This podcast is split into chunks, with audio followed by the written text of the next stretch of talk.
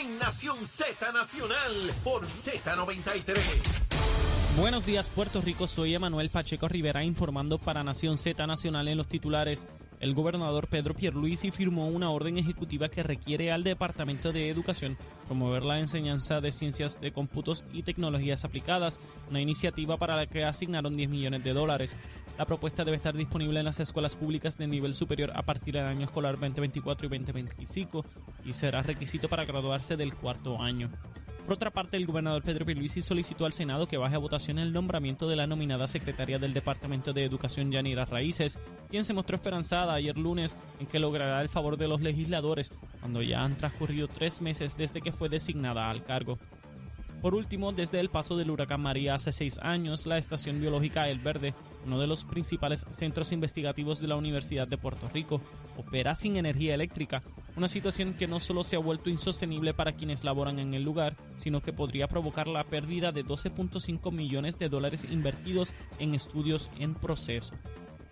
Hasta aquí los titulares, les informó Emanuel Pacheco Rivera. Yo les espero en mi próxima intervención aquí en Nación Z Nacional, que usted sintoniza a través de la emisora nacional de la salsa Z93. Que venimos bajando, mire, chévere, aceleradamente. Nación Z Nacional por la Z. Y de regreso aquí en Nación Z Nacional, mis amigos, soy Leo Díaz. Estamos a través de Z93, la emisora nacional de la salsa, la aplicación La Música y nuestra página de Facebook de Nación Z. Mire, como les decía antes de la pausa, eh, uno tiene que estar pendiente a los candidatos de todos los partidos, a ver si de verdad tienen algo en la bola, algo que proponerle al pueblo. Si lo que vamos a tener de ejemplo es lo que ocurre en Dorado, que da vergüenza, y nadie le va a poner control a eso, porque nadie le puede poner un jaquimón en la boca a ninguno de los dos. Tatito y Carlito se van a decir perro muerto hasta el 2 de junio del año entrante, que es la primaria, y probablemente cuando termine la primaria, el que pierda, el que sea, va a seguir diciendo insultos del otro para tratar de que pierda la elección general. Eso lo he visto también en el PNP cuando tienen unos lagartos o unas lagartijas que lo único que le interesa es el poder por el poder mismo y le importa un pepino yo no he escuchado a Tatito decir nada concreto sobre el pueblo dorado. Y Carlitos dice que él construyó a Dorado, pero fuera de eso, más nada. O sea, no, no, que, que, él es el bravo y que él lleva allí 40 años y que quiere. Cuando yo me percaté de los años que lleva Carlitos en el poder, y ciertamente él tiene un punto cuando dice el pueblo es soberano y si me ha elegido a mí, pues en eso tiene razón. Pero yo me pregunto, ¿qué puede querer una persona cuatro décadas en una posición? cuatro décadas en una posición. Díganme, eso es poder. No saben qué hacer fuera del poder. Se sienten no atendidos, que ya no valen nada. Hay gente que cree que el poder los hace. Sin poder, no, no hay nada en la vida. Y yo veo a Carlos López 40 años en esa alcaldía y quiere cuatro más, 44. Y puede estar seguro que cuando acabe eso quiere cuatro más para 48 y va a estar medio, medio siglo en una alcaldía. Medio siglo, de verdad. A eso debemos aspirar. Y otra vez, él tiene un punto. El pueblo es el que decide. Si lo siguen escogiendo, seguro. A lo mejor un día cae muerto allí. Digo, Dios lo, lo cuide, ¿verdad? En términos personales, Carlito es una gran persona, igual que Tatito. Yo no estoy discutiendo aquí la persona. Estoy hablando del funcionario público, porque ambos he tenido la oportunidad de compartir con ellos y son sumamente afable y gente bien buena para compartir con ellos, uno la pasa espectacular. Pero en términos públicos, del funcionario público, eso es una barbaridad, un desastre, no tienen control personal. Pero bueno, allá ellos con sus cosas. El gobernador está solicitándole al Senado de Puerto Rico que confirme a Yanira Raíces, ¿verdad? Y, y de igual manera a Cieny Rodríguez, Educación y Familia. ¿Cuánto queda de este cuatrenio? ¿Cuánto queda? Ya estamos en octubre, el año entrante y lo que queda de este año, básicamente. Dos años, dos meses y medio de este año y un año adicional. Y no pueden confirmar a dos funcionarias que han demostrado, sin lugar a dudas, de que tienen las competencias para ocupar los espacios o cargos a los cuales fueron designados. Dice el presidente del Senado que no hay ninguna objeción política pero que él no está en Puerto Rico ahora y que lo atenderá después. Qué cosa más interesante. siempre es más importante estar montado en un avión atendiendo yo no sé qué rayo, menos lo que es la obligación ministerial y primaria de proveer y confirmar los funcionarios que tienen a cargo nada más y nada menos que el Departamento de Educación y el Departamento de la Familia. Casi nada. Todo lo que tiene que ver con la atención a nuestros viejos, a nuestros niños, los problemas sociales, trabajadoras sociales, todo lo que tiene que ver con las ayudas a las familias más necesitadas está bajo el Departamento de la Familia. Casi nada. La educación de nuestros hijos, desde grado chiquitito, bebito, hasta cuarto año, que tanto hablamos del departamento y el departamento y el departamento, pues no acaban de confirmar a la jefa de esa dependencia. Las dos dependencias que atienden, que trabajan, que procuran la educación y la estabilidad de la familia puertorriqueña, el Senado de Puerto Rico, dirigido por el Partido Popular, le importa un bledo o porque no le nombraron a su tanita, o a mi hijo, a mi hermano, a mi tío, a mi sobrino, al nieto o al abuelo, ¿verdad? Y que se fastidien los departamentos. Y después hablan de cómo ganar o perder elecciones. Y sobre eso, ahí veo ya cómo se siguen cambiando a posiciones. Le voy a dar un ejemplo. El senador Rubén Soto. ¿Ustedes saben quién es el senador Rubén Soto? A que usted no sabe quién es a que usted no sabe quién es Rubén Soto. ¿Usted ha escuchado al senador popular de Arecibo, Rubén Soto, hablar alguna vez? Que sí lo ha escuchado. ¿Verdad que no? Este es de los legisladores fantasmas que nadie sabe quién rayo es, pero él cree que él es importantísimo. Esta mañana lo entrevistaron aquí. Es la primera vez que escucho que lo entrevistan. A lo mejor lo entrevistaron alguna otra vez, pero yo no lo había escuchado. Y estoy pendiente a radio y televisión todos los días. Este pájaro, que es senador por Arecibo, Ahora va a correr por el distrito de Tatito, como Tatito se va para alcalde o, aspirar a la alcaldía, él va a correr ahí. Y uno dice, pero ¿cómo es posible que un senador se vaya a correr para representante de distrito, que es una zona mucho más pequeña, de ordinarios al revés? De distrito uno se va o por acumulación o, o al Senado o por distrito. En el caso mío, en el mío, yo fui representante por el distrito 3 de San Juan, de 1993 a 1996 y en la elección de 1996 aspiré por acumulación. Uno va de una zona más pequeña a una más grande subiendo. ¿O no? Pues este señor está aspirando a ese cargo y les voy a explicar por qué. Oiga bien, hay que ir a los números. Le dije ahorita que la política no es corazón de tomar decisiones de cuestiones emocionales. Esto es números. Mire aquí. Elizabeth Rosa que fue la senadora por el Partido Popular que más votos sacó en esa elección pasada, sacó 58.813. Luego le siguió Rubén Soto, de la persona que estamos hablando, con 58.187. Luego le siguió el senador en aquel entonces del PNP, Ángel Chayán Martínez, con 58.136. Y luego el otro que era senador en ese entonces del PNP, José Joito Pérez con 58.104. Rubén Soto fue el segundo detrás de Elizabeth. Elizabeth y él se llevaron la posición de senadores porque fueron los senadores o los candidatos que más votos tuvieron. Pero ¿cuánto es la diferencia entre Rubén Soto y Ángel Chayán Martínez del PNP? 51 votos. ¿Qué número? Ah, 51. Solo 51 votitos fue la diferencia entre Rubén Soto y Ángel Chayán Martínez. Rubén Soto está asustado porque piensa que va a perder su escaño. Sencillo. Él dice, por solo 51 me salvé. Y la cosa está mala, no tenemos ni candidato a la gobernación. Esto parece que lo que viene por ahí es un debacle. Pues yo me voy mejor al distrito de Tatito, que tiene mayores probabilidades de que permanezca bajo el PNP. Esto es sencillo en matemáticas. ¿Por qué ustedes creen que Gretchen Howe, excelente legisladora, dicho sea de paso, brincó del distrito de Guayama, senadora, al, al distrito representativo de Calley? ¿Por qué usted cree que lo hizo? ¿Porque es tonteja? No, ella dijo, espérate, espérate, esto está malo, esto está, esto está malo. Sí, esto está malo. Si me quedo aquí, las probabilidades de perder son mayores. Estamos hablando de probabilidades, porque yo no sé quién va a ganar ni va a perder. Yo no tengo una bola de cristal. Estamos hablando de probabilidades. ¿Qué es más probable? ¿Qué puede suceder más que otra cosa? Pues ella dice, espérate, todo está feo aquí. Déjame irme por el distrito, que hay mayores probabilidades de salir electa.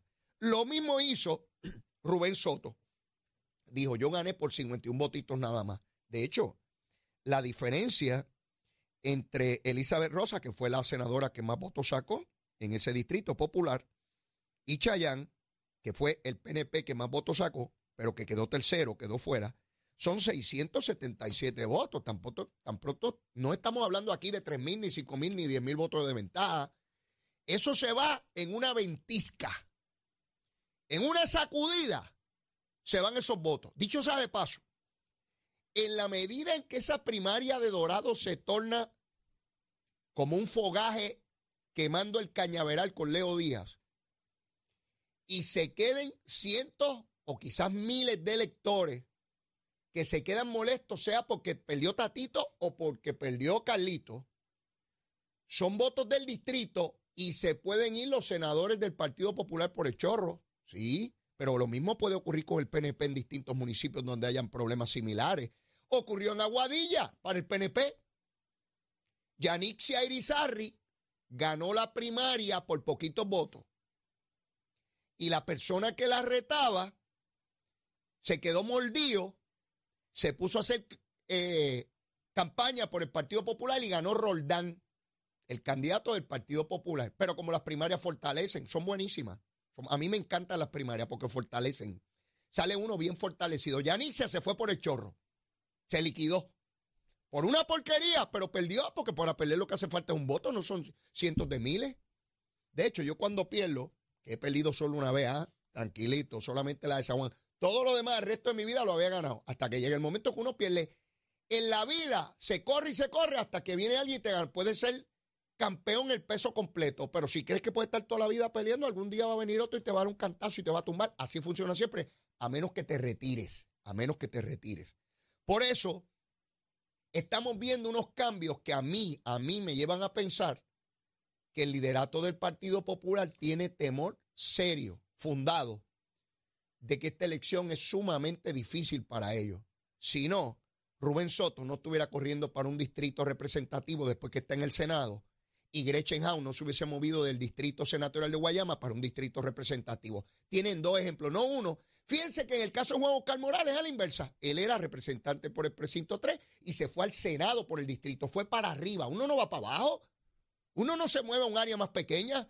Ah, de gobernador, ahora voy a correr para alcalde de hormiguero. ¿Verdad que eso no ocurre? ¿Verdad que no es de, arriba para abajo? Es de abajo para arriba. Donde uno amplía la esfera de acción, de, de oportunidades, de hacer cosas. Así que para mí es claro por dónde van los asuntos, ¿verdad? Y pueden haber opiniones distintas a la mía, ¿verdad? No, no. Otra vez, mi opinión es mi opinión, a base de la poquita experiencia en política que tengo. No tiene que ser necesariamente lo, que va a ocurrir. María Milagro Charbonnier ya debe enfrentar el juicio porque la juez que atiende su caso ya sacó del lado todas las mociones que habían con distintos cuestionamientos y planteamientos. Así que ya pronto debemos ver ese juicio. Eso para mí, desde el carácter personal, es una, una tragedia porque, como yo les he dicho tantas veces, fui yo quien presenté a María Milagro Charmonier en la política puertorriqueña. Así que eh, para mí y la amistad que desarrollé con ella es muy duro, demasiado duro para mí verla ahí junto a su esposo y a su hijo. Es una, es una tragedia inmensa, pero de igual manera es inocente que se pruebe lo contrario y de ser hallada culpable como cualquiera tiene que cumplir con la sociedad, como cualquiera tiene que cumplir con la, con la sociedad. Así que ya ese caso está, después de, llevamos como tres, años, ¿verdad? Que está pendiente ese caso, pero ya, ya viene por ahí. Pedro Pierluisi señala ayer en una conferencia de prensa que tenía de que está confiado que va a prevalecer por muchos más votos que la vez pasada. Y él plantea algo en lo cual yo estoy de acuerdo. Esa elección pasada es muy atípica, no se puede comparar con las demás. Es una, una elección después de, María, de la pandemia, eh, de terremotos, eh, de muchos elementos que provocaron que miles de electores no fueran a, votar. Y eso lo puede constatar tanto el Partido Popular como el PNP. de personas que fueron a la primaria y luego no fueron a la elección general por distintas razones. Así que lo que vimos en la elección pasada no va a ser lo que vamos a ver en esta elección de cara al, al 2024. Y es algo, ¿verdad?, que, vamos a ir viendo sobre el camino el, impacto de, del mismo, ¿no? Hace tiempo que quería hablarles un poco de Alexandria Ocasio. Esta es la legisladora por New York, congresista, que adquirió mucha fama, mucha prominencia hace algunos años cuando entró a la legislatura federal. Y he notado cómo ha ido disminuyendo su influencia eh, en los medios a nivel nacional, como que ya no es la misma Alexandra Ocasio de cuando empezó. No me atrevo a adelantar criterio de por qué está ocurriendo, pero antes no importa por dónde usted prendía radio o televisión nacional, era Alexandra Ocasio, Alexandra Ocasio, Alexandra Ocasio. Y de un momento a esta parte eso ha disminuido. A veces pienso, ¿verdad? Por la serie de alianzas que ella ha tomado, de que sectores que ella antes criticaba se unió a ellos. Y ya en el Partido Demócrata no la ven como aquella liberal eh, fogosa que atacaba aquellos grandes intereses, como que los grandes intereses que ella atacaba empiezan a tragársela a ella. Un fenómeno muy natural del proceso político, ¿verdad? De los que empiezan muy revolucionarios y acaban defendiendo lo que criticaban, ¿no? Eh, pero otra vez, no me atrevo a decir de manera concluyente que eso es lo que está pasando pero eh, eh, me parece que sí, eh, que, estamos. Ya, ya tenemos en línea telefónica, vamos a atenderla rapidito por aquí, porque tenemos de MCS Classic Care, tenemos a Lideliso Ortiz, porque quiero decirles que los beneficiarios de Medicare Platino de MCS te queremos con todo. Este año nuestros amigos de MCS Classic Care te ofrecen todo lo que necesitas para tener un, un plan de salud completo. Para darnos más detalles, como les señalé, Lideli Ortiz. Lideli, saludos, buen día, ¿cómo estás?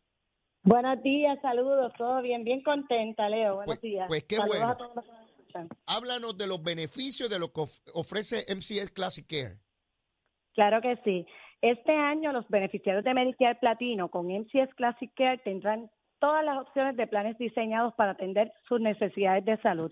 Tenemos MCS Classic Care Platino Total, que tiene el beneficio de la tarjeta Te Paga con tres mil dólares anuales. Esto significa 250 mensuales donde todos los afiliados cualifican, tienen un beneficio mensual y lo mejor de todo es lo que no uses de la tarjeta se transferirá al próximo mes. Además, puedes comprar los medicamentos fuera del recetario que necesites. Sé que tienen planes que ofrecen una reducción mensual a la prima de la parte B de Medicare. Explícame eso, por favor. Claro que sí. Con NCS Classic Care Platino más Cash obtendrán una reducción a la prima mensual de la parte B de Medicare de mil 978,80 anuales, lo que significa que son 164 dólares con 90 mensuales en su chequecito de seguro social. En MCS Classic Progreso tienes una cubierta dental que comprensiva de cuatro mil dólares con cuatro mil quinientos dólares anuales para servicios restaurativos que incluye puentes y coronas y tenemos también mil dólares anuales para espejuelos. Además, tenemos una amplia red de proveedores, un equipo multidisciplinario y una variedad de planes, todos diseñados para atender las necesidades de salud. MCS Classic Care es el plan que realmente atiende todos los aspectos de salud y adicional quiere que tú puedas ponerte en contacto con tus seres queridos y atiendas tu salud a través de la coordinación de citas médicas. Háblame de eso.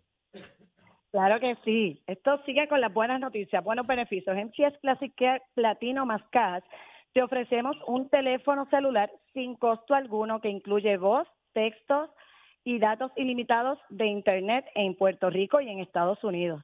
Con esto le facilitamos a todos nuestros afiliados que estén conectados no solo con sus familiares y seres queridos, sino también con sus médicos, farmacias y puedan recibir los servicios de salud que necesitan. ¿A dónde pueden llamar los beneficiarios de Medicare Platino para más información o afiliarse por teléfono?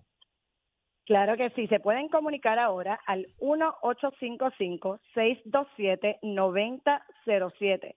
1-855-627-9007. Llame ahora y oriéntese y cámbiese al plan que te quiere con todo MCS Classic Care. Lidelis, ¿por qué MCS es un plan cinco estrellas? Qué bueno que me lo preguntas, Leo. Estamos bien contentos porque este año el gobierno federal nos otorgó la más alta clasificación de calidad y servicio a nosotros MCS como el único plan de Puerto Rico para ofrecer el mejor servicio de cuidado de salud a más de 208 mil afiliados en todo Puerto Rico. Así es que no lo piense ya y comuníquese al plan, al único plan cinco estrellas, llamando al 1855-627-9007. Lideli, gracias. Será hasta la próxima. Que pase buen día. Gracias, Leo. Buen día. Ya escucharon, MCS tiene las mejores ofertas. Llame, llame rapidito, que procurar salud es procurar vida allá en MCS Classic Care. Tengo que ir a una pausa y luego de la misma ya llegó, ya está aquí el senador William Villafañe. Viene a quemar el cañaveral como todos los martes aquí en Z93. ¡Llévatela, Buenos días, Puerto Rico. Soy Emanuel Pacheco Rivera con el informe sobre el tránsito. A esta hora de la mañana continúa el tapón en la mayoría de las carreteras principales del área metropolitana, como es el caso de la autopista José de Diego desde el área de Bucanán hasta la salida hacia el Expreso las Américas y la carretera número 2 en el cruce de la Virgencita y en Candelaria en Toa Baja y más adelante entre Santa Rosa y Caparra. También algunos tramos de la PR5, la 167 y la 199 en Bayamón y la avenida Lomas Verdes entre la American Military Academy y la avenida Ramírez de Arellano. También la 165 entre Cataño y Guaynabo en la intersección con la PR22 y el expreso Valdoriotti de Castro desde la confluencia con la ruta 66 hasta el área del aeropuerto y más adelante cerca de la entrada al túnel Minillas en Santurce. También la avenida 65 de Infantería en Carolina y el expreso de Trujillo en dirección a Río Piedras, así como la 176, 177 y la 199 en Cupey. Además, la autopista Luisa Ferré está muy congestionada desde el área de Montelledra y la zona del Centro Médico en Río Piedras y más al sur en Caguas y también la 30, desde la colindancia de Junco Sigurao hasta la intersección con la 52 y la número 1. Hasta aquí el informe del tránsito, ahora pasamos al informe del tiempo. Para hoy martes 17 de octubre, el Servicio Nacional de Meteorología pronostica para todo el archipiélago un día parcialmente nublado y caluroso, con lluvias en el este durante la mañana y aguaceros fuertes con tronadas en el interior, el norte, el sur y el oeste en horas de la tarde, mientras que para la, el área metropolitana se espera un día parcialmente soleado. Los vientos permanecen generalmente del este-sureste de 5 a 10 millas por hora con algunas ráfagas de sobre 20 millas por hora y las temperaturas máximas estarán en los altos 80 grados en las zonas montañosas y los medios a altos 90 grados en las zonas urbanas y costeras, con los índices de calor superando los 100 grados en el área metropolitana, el norte, el oeste y el sur, por lo que se sostiene la advertencia de calor excesivo. Hasta aquí el tiempo les informó Emanuel Pacheco Rivera. Yo les espero en mi próxima intervención aquí en Nación Z, que usted sintoniza a través de la emisora nacional de la salsa Z93. Atención, área oeste.